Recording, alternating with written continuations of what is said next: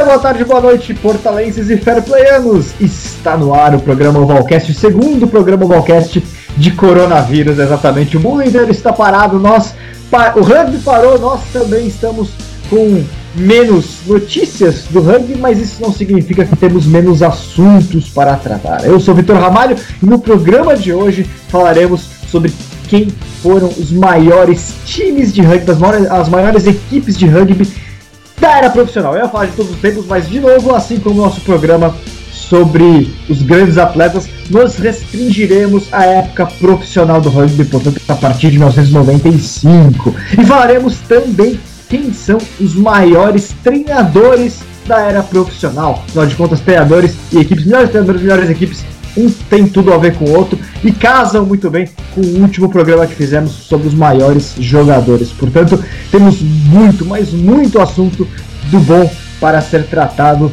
hoje. E comigo na mesa aqui estão eles, Francisco Isaac. Ô, oh, seu Vitor Ramalho, está bom?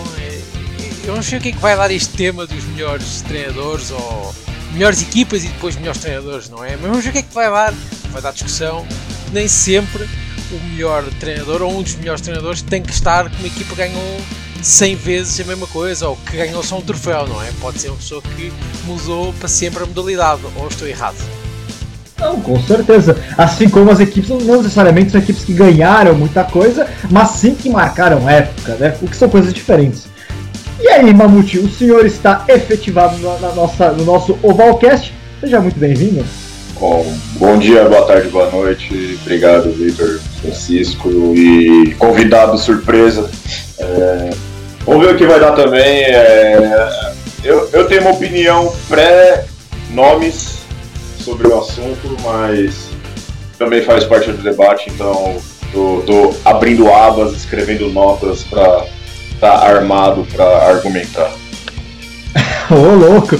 Ele está munido e sempre munido no nosso, na nossa, no nosso Ovalcast. Ele que já tem grandíssimas objeções sobre o tema de hoje, assim como o tema da semana passada. Seja muito bem-vindo de volta, Diego Gutierrez. O senhor detesta este tema, fala a verdade. Ah, muito obrigado. A verdade é que eu não sou assim um grande fã de listas e de dessas discussões sobre quem é melhor, os All Blacks de 78 ou a França de 94. Mas estamos aí, é o que o público quer e vamos fazer também uma grande argumentação, mesmo que eu esteja muito abaixo dos gênios que estão na mesa hoje, Francisco Isato, Isaac, Vitor Ramalho, que sabe dar o nome de todos os jogadores que participaram da, de todas as Copas do Mundo por posição, idade e altura.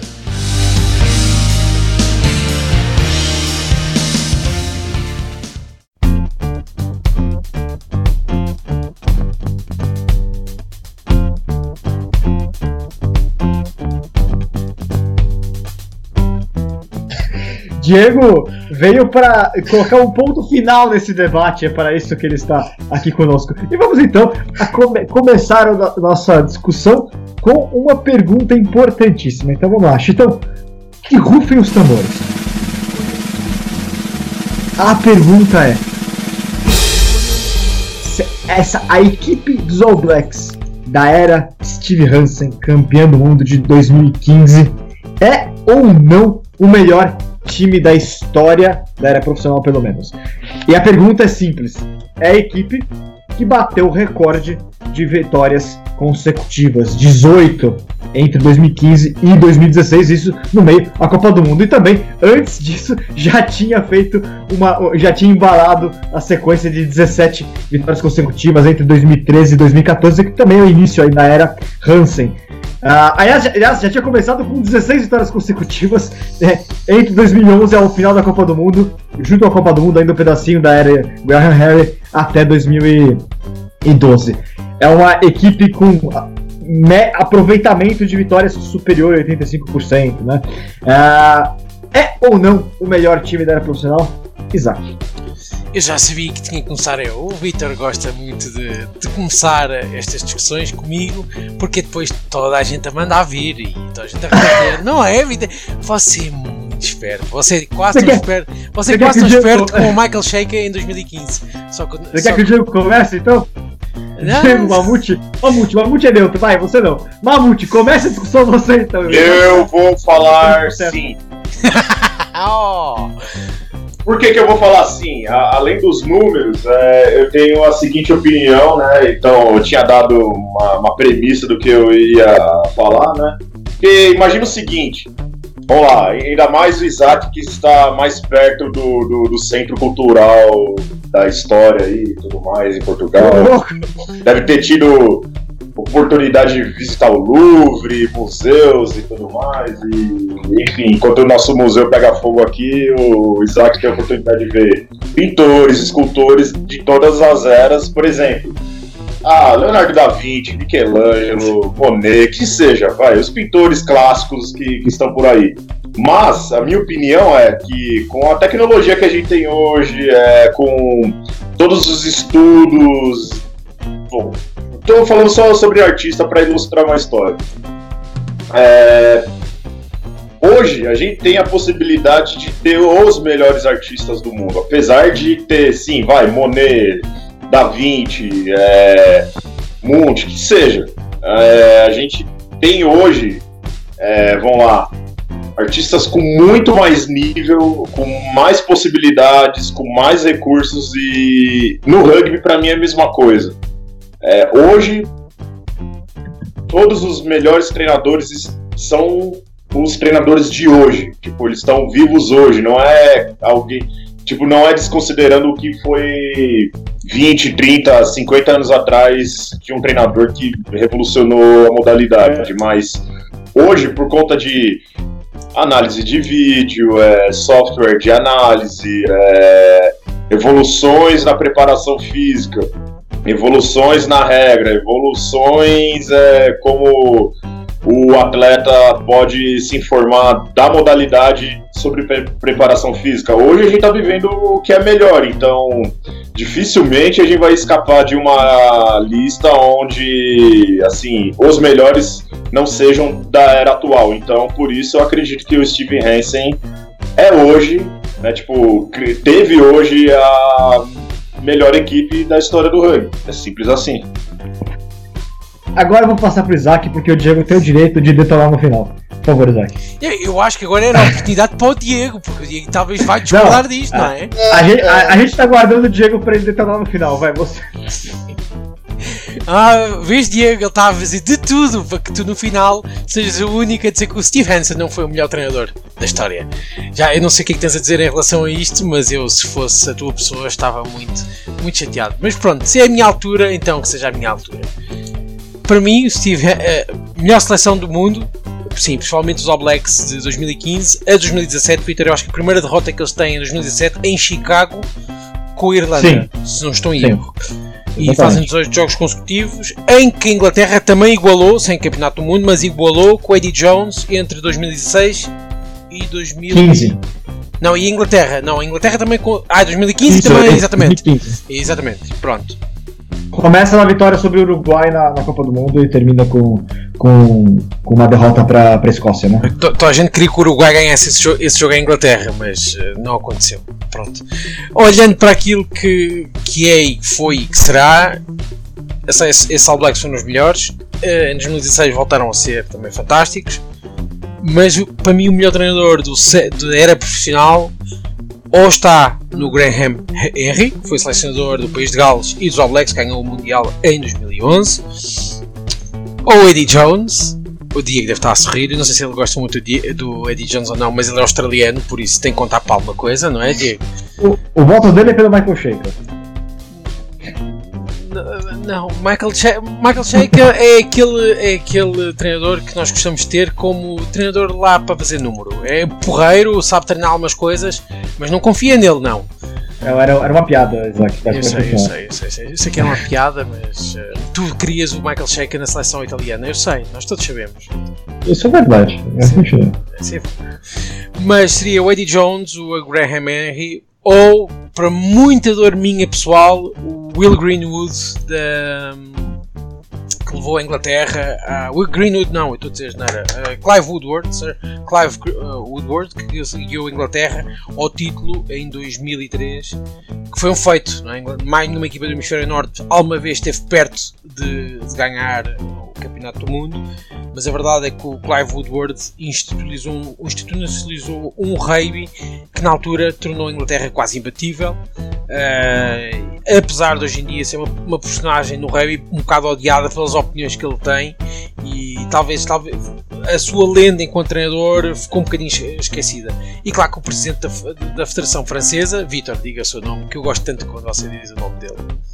Foi que Bernard Laporte? Ah, exatamente. O Bernard Laporte também pode ser considerado um dos maiores treinadores do século da era profissional, porque efetivamente a França com ele foi, era, eh, era quase imbatível.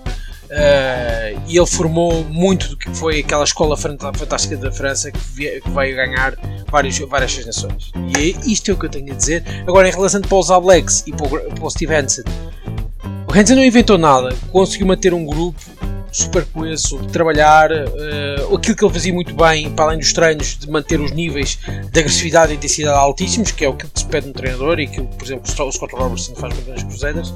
Era um homem que fazia muito bem consensos entre as franquias e a Federação Neozelandesa, que nem sempre é fácil, como toda a gente sabe, e que era um homem que percebeu o jogo. Neste Mundial correu mal porque ele foi confiar um bocadinho mais nos seus selectors, que a Federação Neozelandesa funciona de maneira diferente que as outras. É um programa onde dirigir para falarmos várias diferenças entre federações e nível de, de staff de seleções que neste Mundial acabou por confiar muito no, no Ian Foster em termos de, de, escolhas e as coisas correram mal. Agora, se é para mim o melhor treinador de sempre, não. Se os All Blacks que ele treinou são a melhor equipa do, da era profissional, assim sim.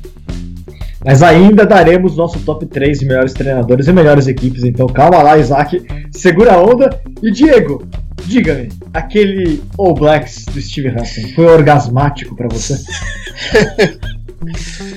é... O que a quarentena faz às pessoas, Diego, é?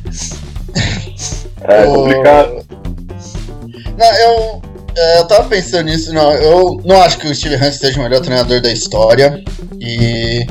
Sim, eu acho que. Eu não acho que seja o melhor time o All Blacks, mas foi com certeza o período aí de 2011 a 2015, com certeza foi, acho que, a melhor geração de todos os tempos. O rugby neozelandês, nesse período, produziu uma quantidade de atletas, uma profundidade impressionante. Tanto em 2015 quanto em 2011, o rugby neozelandês não tinha fraquezas. Nunca, não aconteceu nesse período aquilo que aconteceu na última Copa, por exemplo, que machucou o Damian Mackenzie e você não tinha um substituto à altura, o treinador não confiava no substituto, aí você ficou com aquela gambiarra de não tinha isso, porque o rugby neozelandês era um rugby que você tinha um 15, dois, três, quatro jogadores que podiam entrar e vestir a camiseta dos All Blacks e vestir muito bem. Então, talvez colocar 15 em campo tenha tido seleções no mundo que tenham colocado 15 jogadores que juntos eram melhores.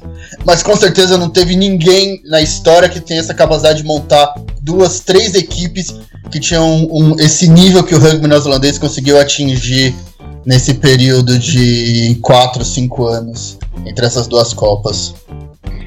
Bom, eu, eu vou nessa esteira é, do, do, que o Diego tá falando, na verdade. Mas vamos esperar um pouquinho, então. Vou, eu, eu concordo que talvez tenha sido o período mais impactante em termos de domínio. Mas eu não sei se eu consideraria a maior de todos os tempos a sessão do Hansen. Eu vou explicar mais ainda, porque Agora é hora de falarmos, portanto, o nosso top 3 maiores equipes da era profissional.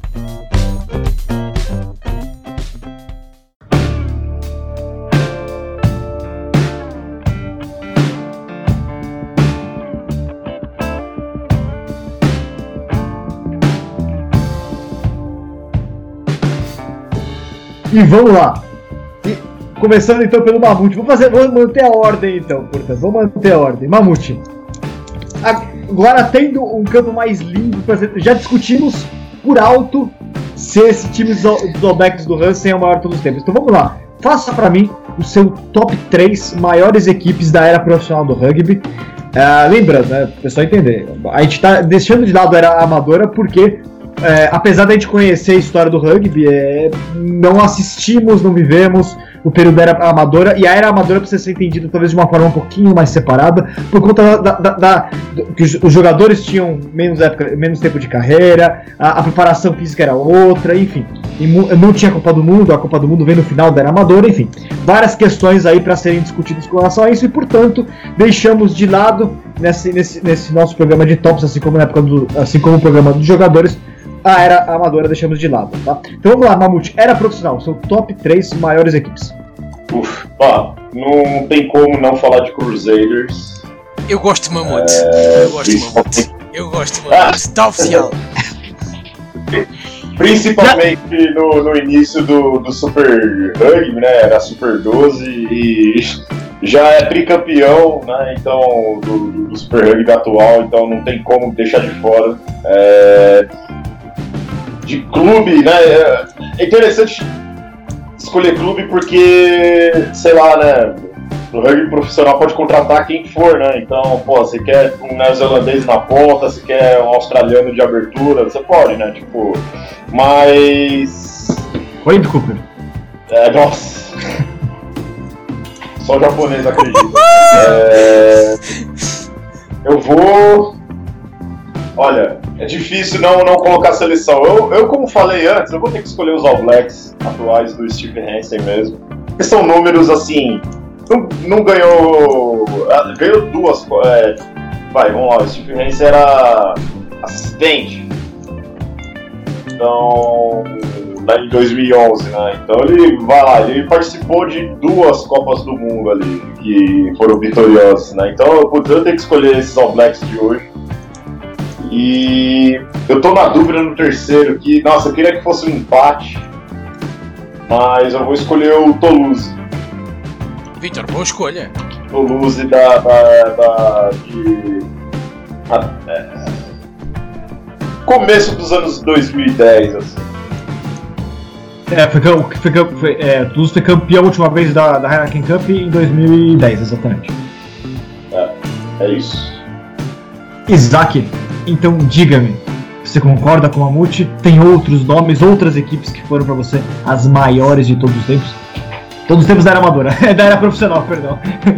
Todos os tempos viram. Era o Vitor agora lançar-me assim uma, uma coisa para eu perder-me, não é? Porque eu, eu, dizer quem que era, era amador no final era gozado e era escorraçado ao Valcast e acabava no desemprego de, dos blogs desportivos. Não é, Vitor? Vai ser muito esperto, Vitor, mas não, não apanha, não, não. Não, não. Eu tô deixando o Diego por pro final não falar nada. O Diego vai defender você, ele tá aqui pra isso. Bem, por isso, Crusaders, eu concordo com o Mamute. Agora, qual dos Crusaders é que vamos dizer que são os maior, a maior, maior equipa de sempre dos Crusaders? Será a da geração do Scott Robertson, do Aaron Major e do Leon McDonald e por aí, por aí afim, que Keenan McCaw e o Dan Carter ainda, ainda apanharam a ponta final? Ou vamos falar destes novos Crusaders que são tricampeões, possivelmente este ano vaziam o Tetra, mas agora, agora não há nada para ninguém. Uh, que nem precisam gastar muito dinheiro. Eles, onde que eles gastaram verdadeiramente dinheiro foi em trazer treinadores muito bons, como o Ronan O'Gara, que trabalhou com o Scott Robertson, que vocês, o Razer, que vocês dizem no Brasil. Por isso, os Cruzeiros fazem parte da minha lista. Em termos, em termos de, também diria os All Blacks, de, já falámos, não é? Mas não contando esse então, vou dizer a entrada polémica da semana. Vitor, não se acertas qual é, que é a minha entrada polémica. É, não sei, mas o Gestão vai colocar uma polêmica não, aqui. Mas diz lá, tentar adivinhar o que é que eu vou dizer, o que é que polémico, dizendo que é talvez uma das melhores equipas de todo sempre. All Blacks 2007. Não, não, não, não, Hurricane. Hurricane não, do Golden Bear. Também era dominante, mas só ganharam um ano. Pá. Ah, olha só, então títulos, títulos contam ah, pra você vá. agora. Diz lá, Vitor, diz lá. Não certas, foi não? É. Uh, deixa eu pensar. Isaac, o que, que ele poderia falar? Temos várias opções aqui. Uh... Não, não, pode sabe? dizer, não sei, Isaac. Aí vai. Aí vai. São, Aí vai. São os Saracens! É polémico, não é? Porque a gente vai dizer que eles ganharam ah, só porque. É. Só porque tinham o dinheiro que tinham e fizeram, fizeram as coisas que fizeram, não é? E eu, mas ganharam de franceses que tinham ah, tanto dinheiro quanto, porque na França o teto salarial é maior. Exatamente isso. Para mim, o Char... Não, mas eu, é, eu acho que se você descontar a honestidade, sim, o Saracens pode ser considerado. Acho que é a melhor equipe que o dinheiro pode comprar, até mesmo dinheiro é, ilícito. Ô, louco!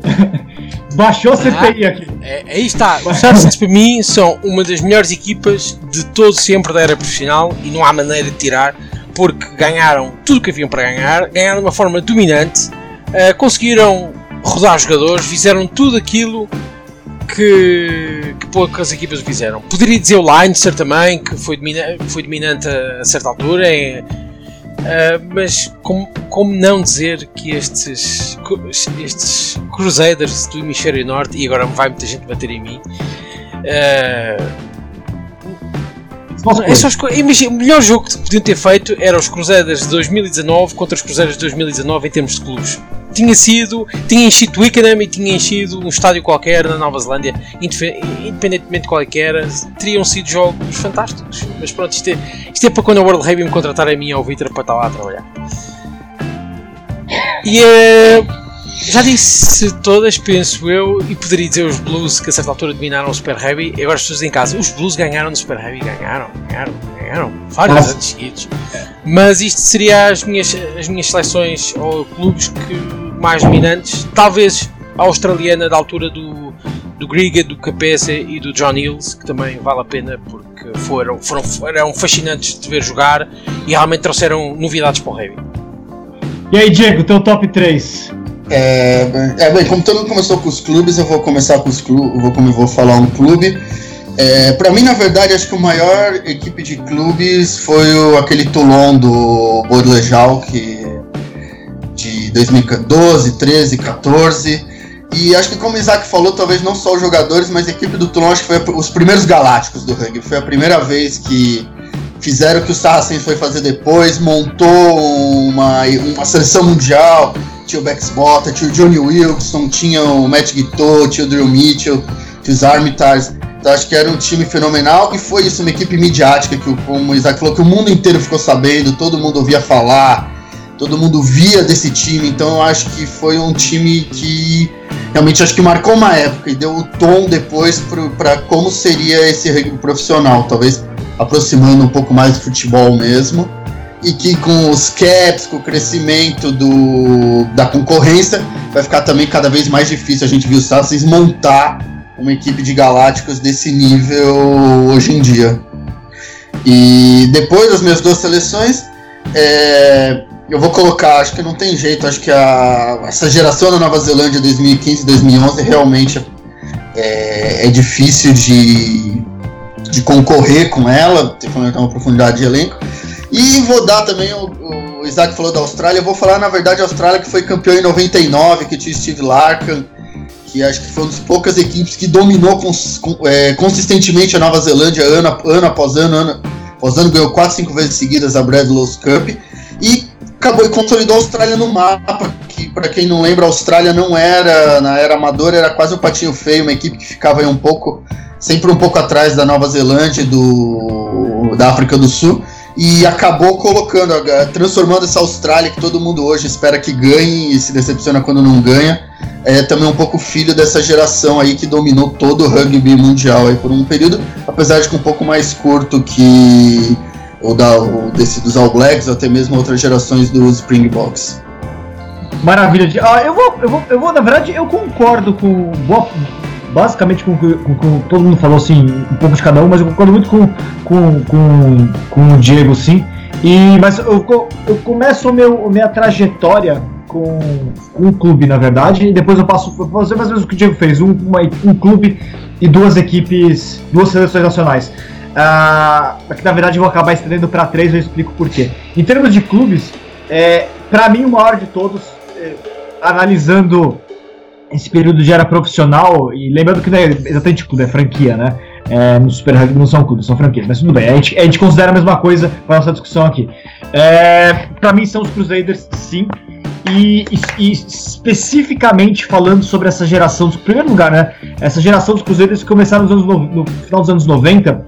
É, vamos lembrar, em 96, quando começou o Super Rugby, o Isaac lembrou bem, né? Blues é, foram campeões, bicampeões em, em 96 97, dois primeiros títulos foram dos Blues, os Blues do Jornal Moon, inclusive, ah, que poderiam estar na, na, lista de, se eu colocasse uma lista de top 3 maiores clubes, talvez até esse, esse final, esse início de Super Rugby dos Blues credenciassem essa equipe para um top com toda certeza. Depois voltou a ser campeão em 2003 e nunca mais, né? Mas em 96 os, os Cruzeiros terminaram o Super Rugby, sabe em que posição? último. Último lugar.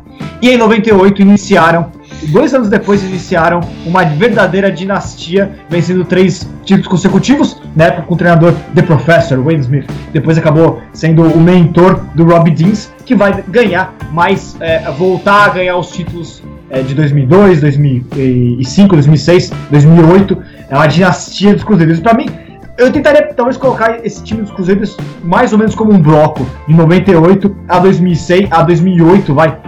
Ah, como talvez o maior período de uma equipe de rugby ah, em termos de clubes e gerações de All Blacks passando por essa equipe, né? Obviamente que é, o auge vai ter Dan Carter, vai ter Rich McCall, mas na verdade a gente está falando de uma equipe que concentrou a, o maior percentual possível de All Blacks ao longo desse período todo. Então, para mim, é, os Crusaders é, de, Wayne, de Wayne Smith e, e Rob Deans foram certamente os maiores em termos de clubes. Mas quando eu olho para a Europa, existem, existem sim é, equipes que que, que valeriam essa menção. O Diego falou muito bem do, da, do, do Toulon, trica, único time tricampeão consecutivo, três títulos consecutivos de Heineken Champions Cup, a, a, a geração do, do Wilkinson, do, uh, do Matt Guitoy, etc. De 2013 a 2015, e também concordo com o Isaac que o Saracens de 2016 a 2019, né, três títulos em quatro anos, também é outro que se iguala e, na minha opinião, jogou mais bola até do que eu. Nesse período, quando eu considero o período como um, um bloco eu acho que foi até mais impressionante do que o Toulon do período de 2013 a 2015 em termos do rugby que praticava. Não era tão fã assim do rugby que praticava aquele Toulon, apesar de saber que é o que o Diego falou, é o primeiro time galáctico é, realmente da história. E claro, o Leicester é, de 2010 até, 2000, até, até o presente é uma equipe fenomenal. É, desde da, passando por uma era Brian O'Driscoll e uma era Johnny Sexton, é um time também que marcou época, assim como o Toulouse, é, o Toulouse do, do Guinovés, o Toulouse que foi tetracampeão ao longo dos anos, é, de, dos anos 90 até os anos 2000, é o mesmo treinador, uma geração que vai se renovando, mas também tem uma sequência, também tem uma lógica nessa equipe, assim como tem o Crusaders dos anos 90, é, dos anos 98 até, até 2008, então é, certamente são as grandes equipes. Mas para mim, se eu escolhesse uma é, para ficar com o top 3 entre clubes, para mim é o Crusaders de Wayne Smith e Robin Lins. E em termos de seleções, bom, eu vou, eu vou citar duas que na verdade são três. A primeira, é, que não é a maior para mim, mas vou separar, é a Inglaterra de 2003 do Clive Woodward. Para mim aquilo lá é fenômeno. Não só porque Victor, eu sou, Victor, já deixei Sir. isso claro, sou fã Sir Clive Woodward. Não só porque eu sou fã do Johnny, Johnny Wilkes e tudo mais, mas aquele time era muito, mas era muito bom. E ele quebrou uh, aquilo que, que era a tendência das Copas do Mundo. Até hoje, nenhuma seleção europeia foi campeã, nenhuma seleção europeia conseguiu uh, tirar o título do, dos grandes do Hemisfério Sul. E a única que fez isso foi a Inglaterra de 2003. É uma Inglaterra que jogava um rugby uh, moderno, um rugby muito físico, mas imprimia uma velocidade grande ao jogo, até maior do que da, da, da sua época. Foi uma equipe que, que, que, que marcou. É, e que destronou uma Austrália, que era uma Austrália, que é a geração, que é o final da geração dourada do rugby australiano, que também poderia entrar num top, com certeza, num top 3, top 5. Deixei de fora, mas poderia, é, uma geração que veio desde os anos 90 até, até 2003, né? Ah, e conseguiu bater de frente, como o Diego falou, conseguiu bater de frente com, com os All Blacks. Mas aí, evidentemente, não tem como escapar. Para mim, o, o, maior equipe de todos os tempos é a Nova Zelândia, ah, os All Blacks de 2000 e e vou até colocar um pouquinho mais para trás ali, talvez 2010, 9, 10 até até 2000 até até 2017, né? Ah, mas eu gostei o fiasco da Copa do Mundo de 2007. É, é, e é, uma, é, é a seleção reconstruída com, com o Graham Harry, na verdade. E, e aí que tá a separação das coisas que a gente tem que fazer. É, eu considero duas equipes separadas a equipe do Graham Harry e a equipe do Steve Hansen. E, e se eu tivesse. Por, por, serem. A, a, as gerações têm continuidade, assim como eu defendi que tem uma continuidade dos Cruzeiros do Smith pro, pro Rob James, enfim, uma continuidade no período inteiro do Guilherme Vess, mas é, eu prefiro separar porque para mim são dois períodos distintos, porque o, o Steve Hansen ele teve que, de alguma maneira, fazer uma construção à parte dentro desse, desses All Blacks, né? E que continuou até o período atual. E para mim, 2011 é maior que 2015. Até para separar em termos de títulos mundiais. Por mais que o time de 2015, eu concordo com o Mamute, se eu pegar todos os números, para mim, é, é, é, indiscutível que tenha sido o maior é, dessa era. Mas o que o Graham Harry fez em 2011, para mim, é, é, é, maior, porque ele conseguiu fazer com uma equipe que tinha a pecha de ser amarelona, de, de chegar em Copa do Mundo e perder mil piadas em cima disso. Uma equipe que tinha sim concorrência forte. Eu diria que a concorrência forte de 2011 é. Não sei se seria tão, tanto quanto, porque eu, é, não, não diria que fosse maior, mas mas sim, tinha uma França, por exemplo, que, que tinha sido campeã no Six Nations em 2010, que por tudo bem, tinha feito uma temporada horrorosa em 2011, mas ainda era uma equipe forte, é, uma equipe que, que, que, era o final de uma, de, de, de, de uma era do rugby francês, enfim. E, e, a, e a Nova Zelândia conseguiu segurar essa pressão e, e ser campeã. E para mim, aquele time de 2011 é o maior de todos os tempos. Aí, para finalizar essa rodada de equipes e passar para treinadores, eu passo essa rodada para vocês. Então, portanto, de todos os que vocês citaram, para mim, Nova Zelândia 2011. E para vocês, quem é o número 1? Um? Mamute. Treinador? Não, não, equipe. Equipe? Putz, eu. eu, eu... Só para bater o martelo. Caramba, eu vou falar que são os All Blacks atuais mesmo. É, é, até. Quais? Vamos lá. Até 2018, então, vai. De 2015 a 2018, pra mim, são os melhores All Blacks. É, tipo, os All Blacks são a, é, a melhor equipe que já existiu. Tipo... Geração do Hansen, então. Isaac. É. concordo com o Mamute, 100%. É mesmo que tenham tido derrotas com a Irlanda por duas vezes, uh, e com a África do Sul uma e com a Austrália outra, se não estou em erro. Foi a melhor seleção que alguma vez esteve aí porque apresentaram sempre dois ou três patamares de jogadores diferentes e o rugby foi sempre fantástico. Ao contrário que as pessoas diziam que não estavam a ser dominantes, contrário. Os All Blacks toda a gente tinha medo de entrar em campo com eles. E a verdade é que neste Mundial que passou, perderam muito bem naquela meia final com a Inglaterra, a África do Sul que veio a ser campeã perdeu na fase de grupos de uma forma em que nem sequer teve hipótese de, virar o resultado. Por isso, as coisas são claras como são. Os All Blacks até, 2000, até de 2019 foram a seleção mais dominante. Estes, estes 4 anos de, de, de, Steve Hansen foram de domínio total. Não são 4, aliás, são 6, não esquecer. 6 de domínio total da parte do, dos All Blacks. Aliás, para o torcedor sul-africano não ficar triste, lembrando, né? É só um dado que eu não dei no começo do programa, mas eu queria dar para não ficar passar batido. Quando começou a era profissional, os Springboks tinham mais vitórias do que derrotas contra, contra os All Blacks. Era a, maior, era a seleção com maior, melhor retrospectiva de todos os tempos da era amadora. E os All Blacks reverteram isso na era profissional. E isso se deve muito às duas gerações, aos dois períodos de hegemonia com o Hansen e com, e com o Graham Harry e com o Steve Hansen. Diego, bate o martelo para você, o maior de todos, todos que a gente citou até agora, dos que você citou, qual é o número um? Não, é, pra mim é a Nova Zelândia, mas pra mim é a Nova Zelândia do período 2011-2015. O que começa com a vitória lá na Nova Zelândia, que já vinha dominando e domina todo esse bloco de quatro anos. Acho que essa Nova Zelândia, é, que não perdia, perdia muito pouco. Essa Nova Zelândia após 2005, principalmente dos últimos dois anos, perdeu e perdeu bastante. Isso. Perdeu para a África do Sul, perdeu para a Irlanda pela primeira vez então é um time que já veio, depois de 2015, daquela vitória, daquela Copa que eles dominam no começo ao fim, é, ela vem no, já tropeçando. Como é que vem? Pra mim é. 70 talvez passe... quase a África do Sul em 2016, deram quase 70 à Austrália. Oh, oh, ai, ai, ai. Não, mas, mas o Diego tá falando que antes era melhor. É, entre 2011 e 2015, a Zelândia praticamente não perdeu. Perdeu pouquíssimos jogos Olha, entre 2011 e 2015. Sim, perde de novo. É genial. genial de shaker. Não, mas o, o, que o Diego tá falando, o Diego tá falando é que o time era melhor antes do que foi depois. Não, não tô falando que o time era ruim, mas tô falando comparado ao que foi o domínio 2011 e 2015, o período 2015 e 2019 foi muito mais atribulado. Eles perderam em casa, que eles não perderam no período 2011 e 2015. Como eu falei, perderam da Irlanda pela primeira vez, perderam da Austrália de novo, perderam da África do Sul, Então, para mim, o ápice do rugby neozelandês, o ápice dessa geração que é esse time, é o time que é preparado para a Copa de 2011, porque eles querem muito ganhar em casa, e que vai sendo substituído, vai montando e chega em 2015 aquele time que ninguém imagina que se possa perder.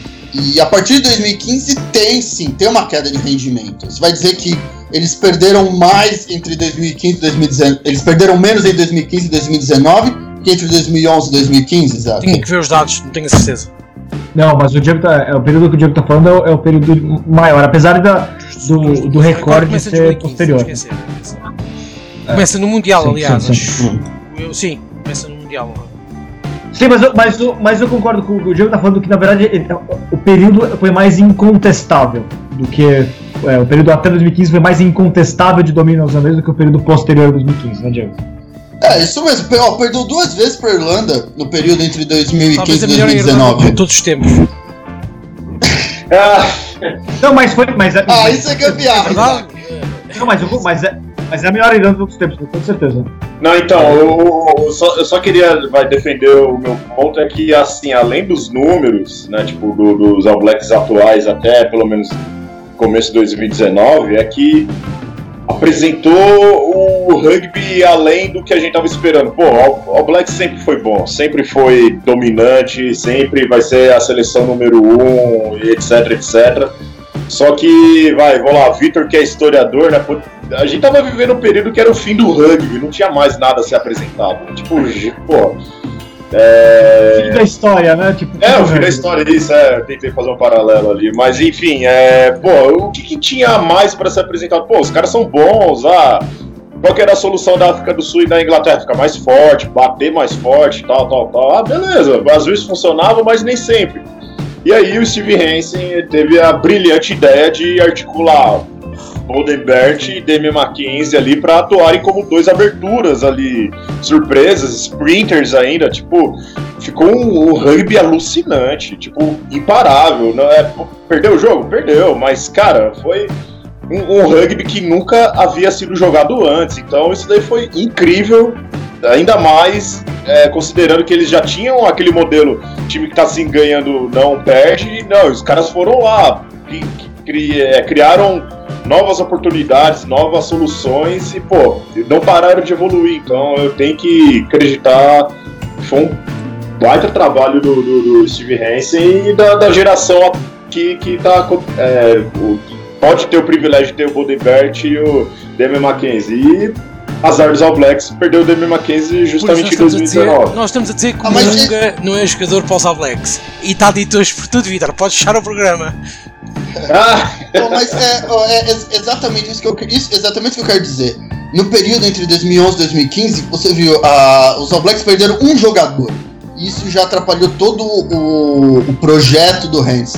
Nesse, no período anterior, havia uma profundidade que não havia isso, porque todo mundo falava, perdi um jogador e via um menino do Crusaders, via alguém do Hurricanes, isso. Tio Carter, apareceu o Barrett, tio Cruden. Então, é, tinha uma profundidade de elenco que os All Blacks não conseguiram repetir mais depois de 2015. Claro Começaram a aparecer. Claro. Claro que não perderam. Ó, o Mamute acabou de falar que perderam um jogador e já desmontou esse Não, mas então, o meu ponto é.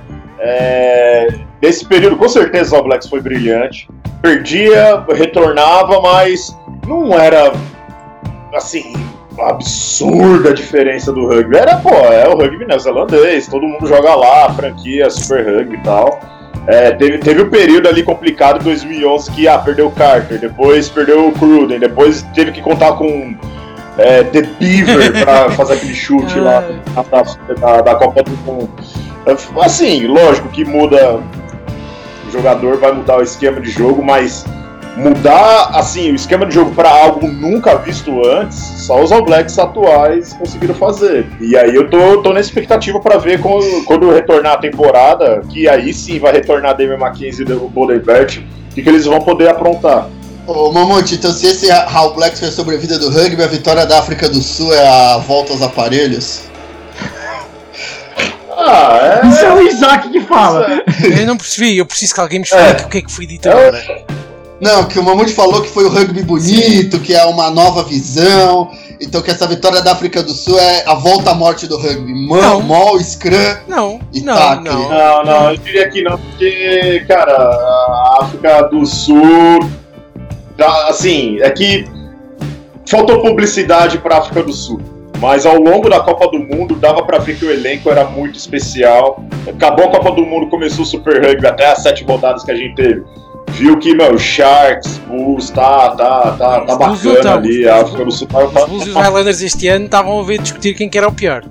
Ah, tá. O, Mas o, os Sharks- Sharks, pelo os menos. Sim, os tá- Sharks tá- estavam incríveis. É, Então, tá, tava lá mantendo o, o- o pós-Copa ali em alta, né? E o problema é que fal- faltou um pouco de publicidade. É, a África do Sul joga aquele é, jogo de box kick ali do Faf de Klerk lá. Enfim, os caras jogaram pra ganhar, mas é tipo, vamos lá, Inglaterra 2003, né? Foi, foi aquela vitória bacana que vai ser legal contar as histórias, mas não precisa ver o jogo. Eu tô quase assim na, na nossa opinião. Não, não acho que é, é tão brutal falar que é a morte do rugby, mas definitivamente não vale o highlight ali assistir a África do Sul jogando a Copa Eu do acho que a Mundo. morte do 2019. rugby no Mundial tinha sido a França ganhar. E olha que faltou. Ah, Se não fosse o Ah! Varra, Olha, e se não fosse o Ah! Varramina a fazer aquilo que Ah, não sei, não sei se não tinham ido à final. tem que ser. Ah, mas a França jogava pelo menos. sim, né? sim. É. Não, não, eu mostro, não, eu tenho certeza que uma final de Copa do Mundo que a França ganhasse ia ser uma final que valesse a pena ser vista.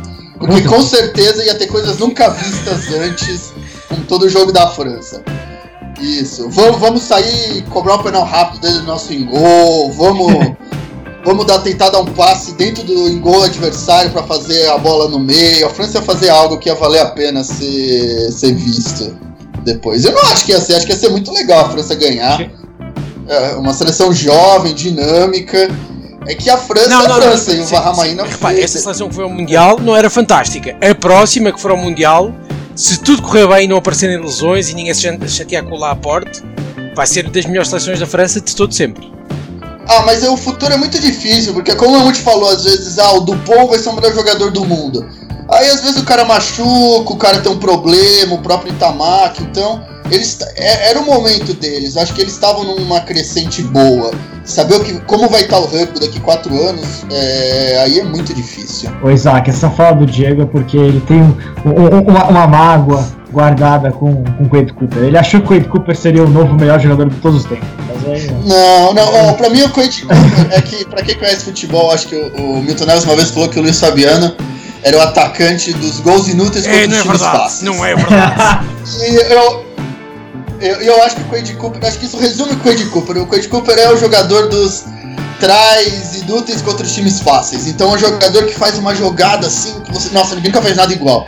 Mas aí quando chega no último minuto de jogo contra os All Blacks, que é preciso fazer algo que seja eficiente e tal, Tu não Aí fez, ele não não mandou um chute aparece. na Então, cabeça pra mim, do, do, do Macó. Então, Mas, mas em defesa de Quade Cooper, defesa de Quade Cooper, ele fez parte de um dos times que quase não ter sido. Não, en- não entra no panteão do, do Super Rugby, mas aquele Reds de 2011 foi impactante porque ele era, era o time da. É a primeira vez que uma, um time realmente de molecada ganhou jogando rugby nada a ver e ganhou o Super Rugby. Né? E, e ele foi parte daquilo junto com o Yuguinha, né? É, sim, mas Então, depois, bom- é, mas depois ele nunca mais conseguiu performar É. nos grandes jogos. Esse é o problema. Eu acho que o grande jogador, se você só acha o grande jogador nos grandes jogos. Ah, Mas eu, eu acho que assim, é- é- ele sentiu a pressão, porque depois daquele título do Reds, ele virou o inimigo número um da Nova Zelândia e já tem ficado na cabeça Não, dele lá. na eu acho que capa. Ah, mas, ó, inimigo ah, mas número um da também, Nova ó. Zelândia quando ele dá aquele pontapé ou aquela ombrada ao Macó e começou-se a rir. Eu acho, há imagens disso, que ele está-se a rir de com o Macó no chão. Sim, sim, sim. E a, e a, e, e a boato, Não, mas- o Isaac eu- quebrou uma televisão nesse dia. Ah, Não, mas eu, eu, eu acho que ele se tornou inimigo número um da Nova Zelândia o dia que ele sentou e falou: Eu vou jogar pelos Wallabies e não pelos All Blacks. Aí acho que pegou no fundo dos neozelandeses que já tem essa raiva do mundo que todo mundo acha que eles são a Austrália, que o neozelandês possa sentar e escolher ser australiano. Aí acho que a partir daí é que realmente eles, os neozelandeses nunca conseguiram perdoar ele. Senhores, Então vamos à discussão, a última discussão deste programa, que é, portanto, quem foi o maior treinador da era profissional.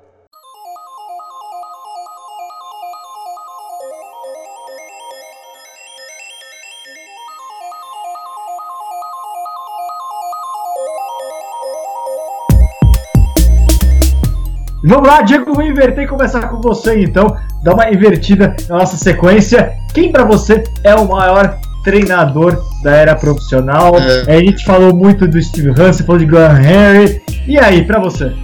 É só, não é os três, é só o maior. É, é, ah, não, bota uma. Ah, desculpa, põe, uma, põe um top 3 aí, põe um top 3, igual nas seleções. é, então, ah, eu vou colocar como como maior, o, o, acho que o, o Graham Henry mesmo, acho que eu vou concordar com o Isaac dessa vez. E acho que é o maior porque a gente falou muito aqui de coisas pontuais, como. Ah, ele foi campeão com a Austrália, ele foi campeão com o Toulouse, e o Graham Henry foi um cara que teve uma carreira incrivelmente consistente como como treinador, como, gente, como vocês vão falar e explicar melhor teve toda aquela geração do de Gales que ele fez um trabalho incrível. Depois ele foi para Nova Zelândia e fez um trabalho incrível de novo. Então acho que é um treinador que tem uma consistência é, impressionante. Então onde ele treinou ele foi bem. E depois disso eu vou dar duas menções honrosas. É, eu vou dar pro Rod McQueen, que foi o treinador da Austrália, dessa Austrália de 99, que marcou época, que ganhou dos All Blacks muito e que a gente já falou muito dessa Austrália. E vou falar de alguém que não, a gente não falou ainda, que foi o, o Kit Christie, que foi o treinador dos Springboks de 95 e que se talvez possa ser discutida a qualidade do rugby. É um cara que conseguiu estar na história do rugby, pegou um momento complicado, um momento de tensão e conseguiu construir um time ao redor disso.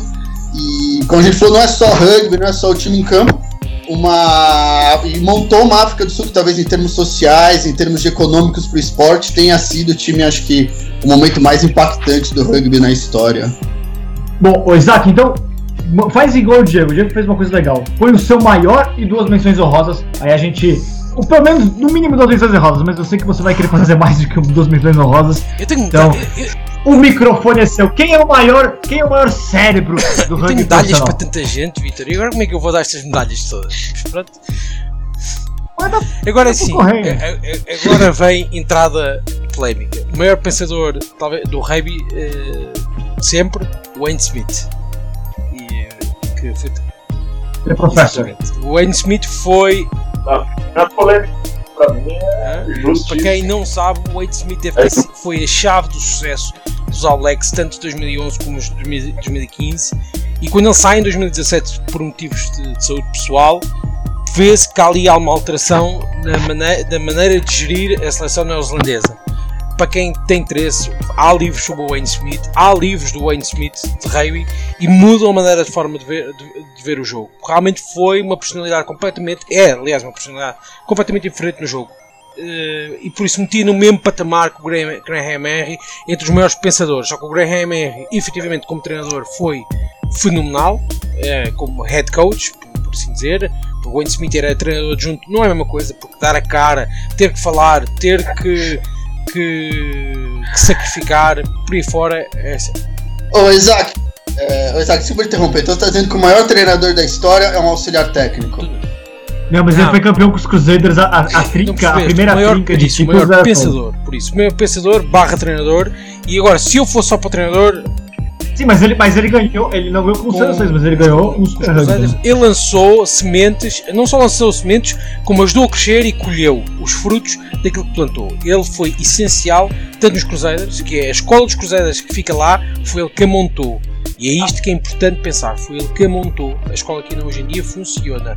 E os Blacks, aquela seleção que tu gostaste tanto, que é 2011-2015, foi ele a chave do sucesso. E isto está verdadeiramente bem explicado entendido. Agora, se tivesse que escolher treinador, diria o Graham Henry, por todo o respeito que eu tenho com ele, que no País de Gales fez um trabalho eh, excepcional e nos All Blacks fez outro, outro trabalho excepcional. Agora, menções honrosas, daria ao Warren Gatland, eh, que transformou aquele, um País de Gales numa equipa super vencedora e ganharam o Grand Slam em 2019. Não, nunca esqueço. E, e o Lions, né? Lions foi sempre excepcional. Os Lions tinham tido sempre tours com sucesso, mas nunca tinham tido estas três fases seguidas sem perder um tour, que é, que é, é histórico. E o Gatland não pode ser esquecido de maneira nenhuma como um dos maiores. É, ele, é o, ele é o segundo Lions, é, o Lions que, que, empatou né, a série com a Nova Zelândia, é o segundo é, que não foi derrotado, né, tirando o que, foi, que venceu a Nova Zelândia em 71. Ele conseguiu Exato. chegar mais perto disso. Né? Não, não, foi, foi excelente, exatamente, exatamente, isso. E em terceiro lugar daria ao Eddie Jones, porque o rugby cerebral, que é aquele rugby nocivo, agressivo, inteligente, eficiente, foi o Eddie Jones que trouxe. É, tem muitos mind games, tem muita, tem muita guerra ali com a imprensa e com os jogadores. Tem, não há dúvidas que tem. Mas o Eddie Jones percebe do jogo e de treino como poucos. É, pode ter uma postura às vezes odiável e a maneira de ser, porque, ele, porque eu acho que ele se sente muito perseguido por várias pessoas. Agora, com o Eddie Jones chegou à Inglaterra, a Inglaterra estava completamente destruída e ele eh, não só reconstrói aquilo como ganha dois, um grande slam em 2016, voltam a ganhar em 2017 e depois vão à final do Mundial em 2019, quando toda a gente achava que não chegavam lá sequer perto, é trabalho Mágico. Para além daquilo que fez, para além daquilo que fez no Super Rugby e na seleção australiana, apesar de todo o ódio que tem, há elementos que ele deixou que foram fundamentais para a nova escola daquilo que vieram ser os Wallabies até 2015. E aqui estão as minhas palavras. Mamute, concorda com os dois? Dois pontos. Eu gostei muito da, da, das listas dos, do Diego e do, e do Isaac, dos dois. E você? Cara, olha, eu posso até tirar um print aqui e enviar depois, porque é exatamente a minha lista, a, a do Isaac. Igualzinho. igualzinho. Mamute, vem Portugal. Vem Portugal. É isso, é isso. Não, tá combinado. Vou, vou... Quando que é o casamento, Diego? A gente vai ser padrinho, é isso? Será? É, é isso, né? Cara, exatamente isso. Eu vou falar Graham Harry, é, Ed Jones e Warren Gatland. É simples, é isso. É, é aquilo que eu falei no começo que a gente está numa era onde é, pegamos os ensinamentos de treinadores antigos, técnicas, tá, tá, tá, tá, juntamos numa salada, numa sopa e hoje a gente tem a, as maiores e melhores informações possíveis. Né? Fez um bolo de casamento. É, então, eu vou falar Graham Harry, vai minha justificativa. Tipo, eu como treinador e formado em educação física, né, eu vou ter que pesquisar outros treinadores modelo, né, para tentar desenvolver meu método de treino. E eu assinei por um tempo The Rugby Site, né, que foi uma iniciativa do Wayne, Wayne Smith e, e do, do Graham Harry, né? É, e, e as aulas dos dois são assim acolhedoras, são sensacionais. Tipo, aquela coisa, os caras não vão falar exatamente a fórmula secreta, embora tenha alguns momentos ali que eles falam do, do, do, que, do que, que deu certo quando eles treinaram as equipes, mas a forma como eles ensinam o rugby só me fez imaginar como que era o tratamento treinador-jogador, porque era, era muito bom ver as aulas do Graham Harry, porque ele explicava de uma maneira muito fácil de entender. É, então, imagino que isso aí era convertido para os atletas, né? Então, Graham Harry sensacional, junto, né? Ali, é, suportado pelo Wayne Smith também, que era. Assim, ele. Quando começou o Rugby Championship, eu assisti uma outra, um outro seminário do Wayne Smith na Argentina, que ele falou que, assim, quando teve essa, essa esse tricampeonato do Crusaders, ele juntou os treinadores é, para discutir, né? Pô, como que a gente vai melhorar o rugby, né? E ele criou esse fórum, na época, vai, o que? 98. É, 8, 9, é, 98, 99, é isso aí, 98, 99, 2000. É, que imagina o fórum na internet 99, 2000, né? Então ele simplesmente conseguiu contato dos treinadores e ele, assim, diz ele, né? Mas eu ainda assim acho sensacional, se for verdade ou não. É, que ele só publicou o playbook do Crusaders campeão, para todos os outros treinadores observarem. Tipo, aqui ó, foi assim que a gente foi campeão. As jogadas, line-out, scrum. É, disponibilizou para todos os outros treinadores do Super Rugby, porque para ele é, a motivação era continuar incrementando técnica e tática é, e não se apoiar em fórmulas secretas, né? Tipo, lógico que vai ter o jogador especial, a jogada que funciona e tal, mas uma forma de catapultar a técnica ou tática, ele disponibilizou a, o playbook do Crusaders, né? E essa é uma coisa que ele conta lá quando ele veio para Argentina no, no, começo do Rugby Championship. Os treinadores, meu, não, se apegue a muitas coisas, continue evoluindo, continue evoluindo, continue evoluindo, né? Então é, é uma das coisas que fazem o rugby neozelandês ser assim fenomenal. E, e bom, o Warren Gatland é, já foi falado é, é, é, um cara que saiu da Nova Zelândia, assumiu um, um país lá, é, com, com, com, dimensões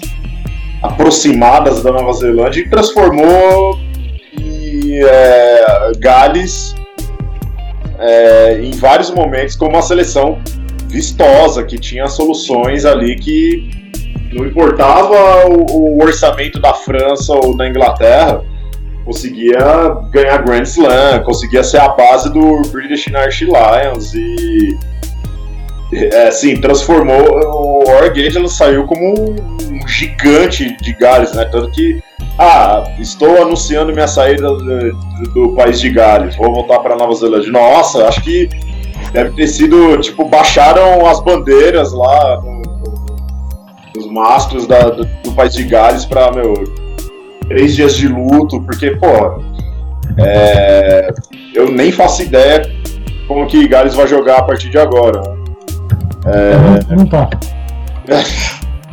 e, exato. E o Ed Jones, exatamente isso. É, é, o cara que, assim, além de ser bom, ele tava no lugar certo na hora certa. Tipo, é um predestinado. Tipo, ele tem lá a, a, o marketing dele ali, ele tem a maneira de, de, lidar com a imprensa e, curiosamente, ele, ele tem aquela voz calma ali, né? Tipo, parece que ele é super sereno, mas ainda bem que a gente tá tendo transmissões no rugby onde há câmeras né, na cabine de, de, da comissão técnica e vê ele estourando, espumando de raiva, batendo, xingando e tudo mais.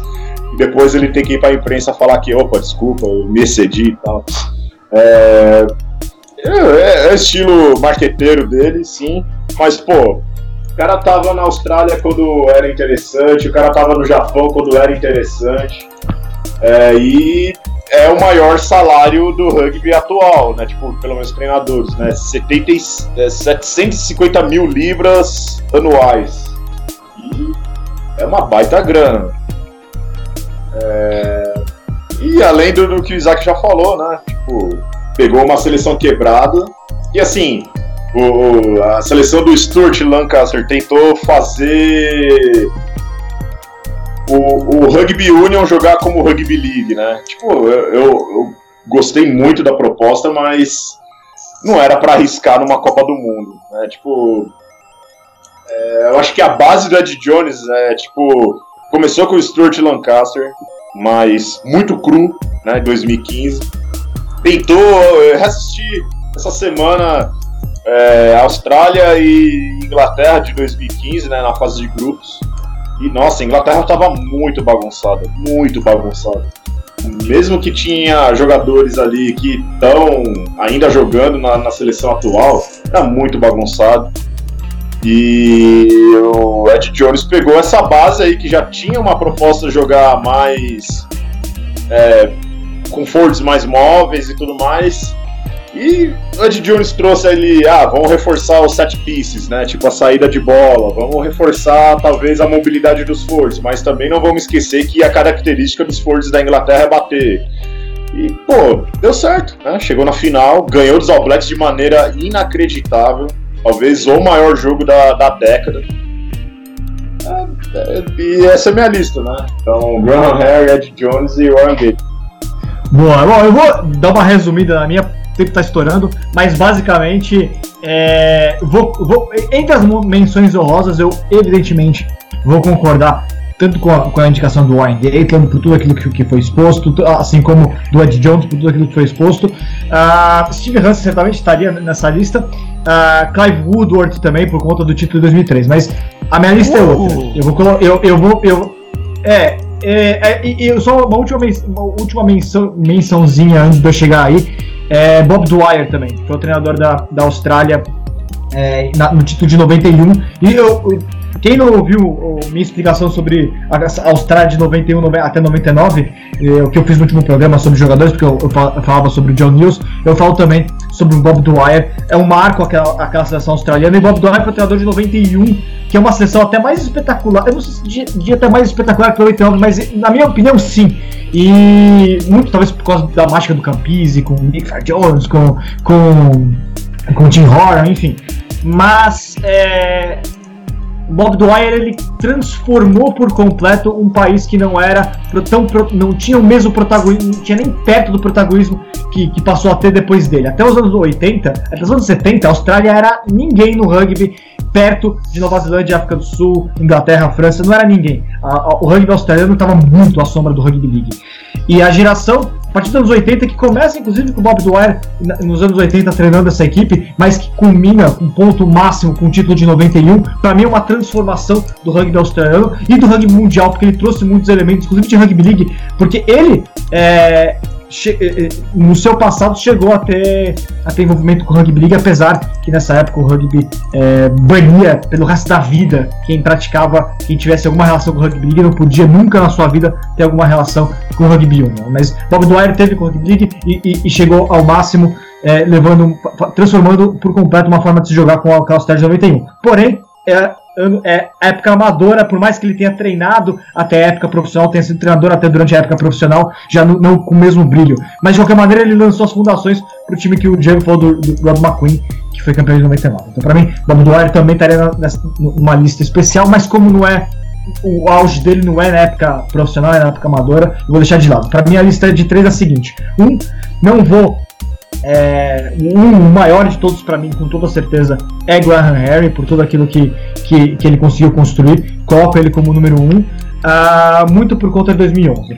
É, pelo aquilo que significou, pelo aquilo que a gente já disse sobre 2011. No entanto, é, a minha menção rosa número um vai para Wayne Smith, e talvez é, eu só não coloco ele como maior, eu, eu concordo plenamente com aquilo que o Isaac falou sobre a construção. Ele construiu a, a, uma, uma, dinastia a partir. Ele construiu uma, uma, uma hegemonia neozelandesa. Ele começou a construir a hegemonia neozelandesa a partir do Super Rugby e, e, ele influenciou não só a maior dinastia da história do Super Rugby, que é o Crusaders, como também a, a suas fundações para aquilo que foi a Nova Zelândia é, depois. Mas como ele, como treinador, não foi campeão com os All Blacks, eu, eu coloco, não foi campeão de Copa do Mundo com os All Blacks, eu coloco o Graham Harry acima, mas para mim os dois no mesmo patamar. Para mim é essa sequência a maior de, em termos de pensamento, de filosofia de rugby da história da época, da época é, profissional.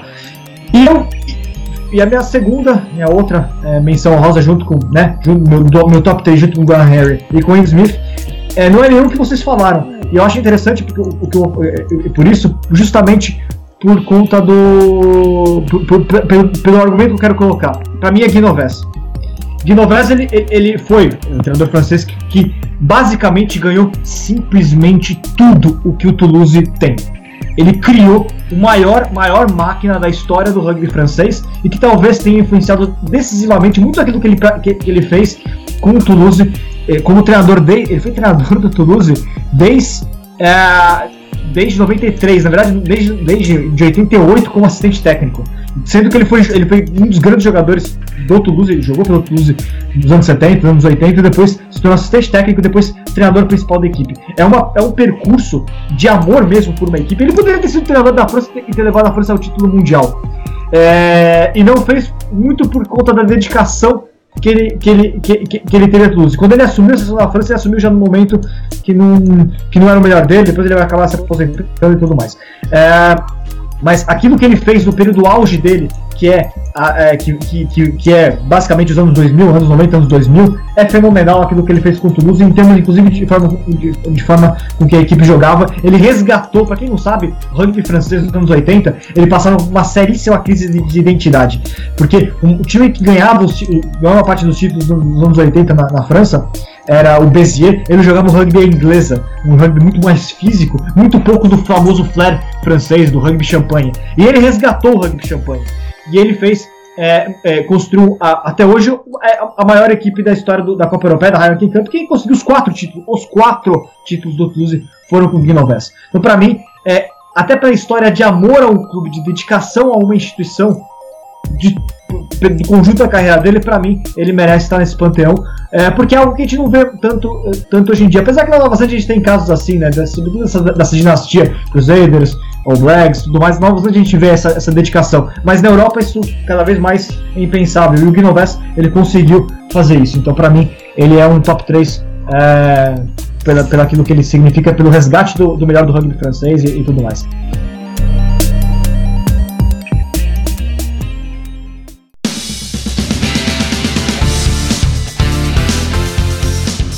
Bom, senhores, tempo está esgotadaço, considerações finais. Diego, gostou do programa, vai? Não é o seu favorito, mas foi positivo? Não, foi positivo, foi um bom programa, sim. Achei bem interessante, falaram muitas coisas legais. E acho que é isso, mas acho que não chegamos a nenhuma conclusão. tu não, não chegaste. Não definimos faça o. Faça considerações, faça suas considerações. Ah, ó, falando francamente, eu acho que sempre pareceu. Eu acho que todos são bons, cada um a seu momento tem seu mérito. Eu acho difícil comparar dois momentos, talvez um pouco como o Mamute falou. É, a gente não caiu nisso, mas cair nessa história. Ah, se o.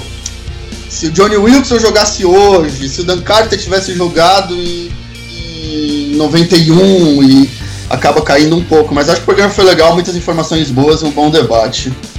Boa! Isaac, feliz, satisfeito. Sim, eh, considerações finais muito rápidas. O Diego disse que não chegou-se a conclusão, então não se chegou. Wayne Smith, Graham Henry, os maiores da história. Vitor Ramalho, Mamute e Isaac, assim o falaram. Por isso, não há muito mais para discutir. É, o Isaac falou do Graham Henry também. O, o James falou do Graham então está feito, amigos, está decidido. Pela primeira vez na história, eh, todos, todos ou a maioria, uh, avançou acho que foi um programa excelente. Uh, Falou-se aqui de muitos treinadores que falam as, as, apenas as pessoas porem. Eu acho que o Vitor até pode fazer uma coisa num, num artigo, uh, meter alguns vídeos e contar alguns feitos destes treinadores que, do, do gato do, Graham, do Graham R assim na história. Não, Vitor? É, e vídeos e tudo mais é com, é, é com Mamute, tá? Tens ideia. Boa. O homem do eu tô, aproveitando, eu tô aproveitando a quarentena, eu tô estudando mais de edição de vídeo, então é, vou poder fazer, olha só. Eu tô em casa, né? Bom, Mamute, valeu. Programa encerradaço, tá bom? Considerações é finais, rapidamente.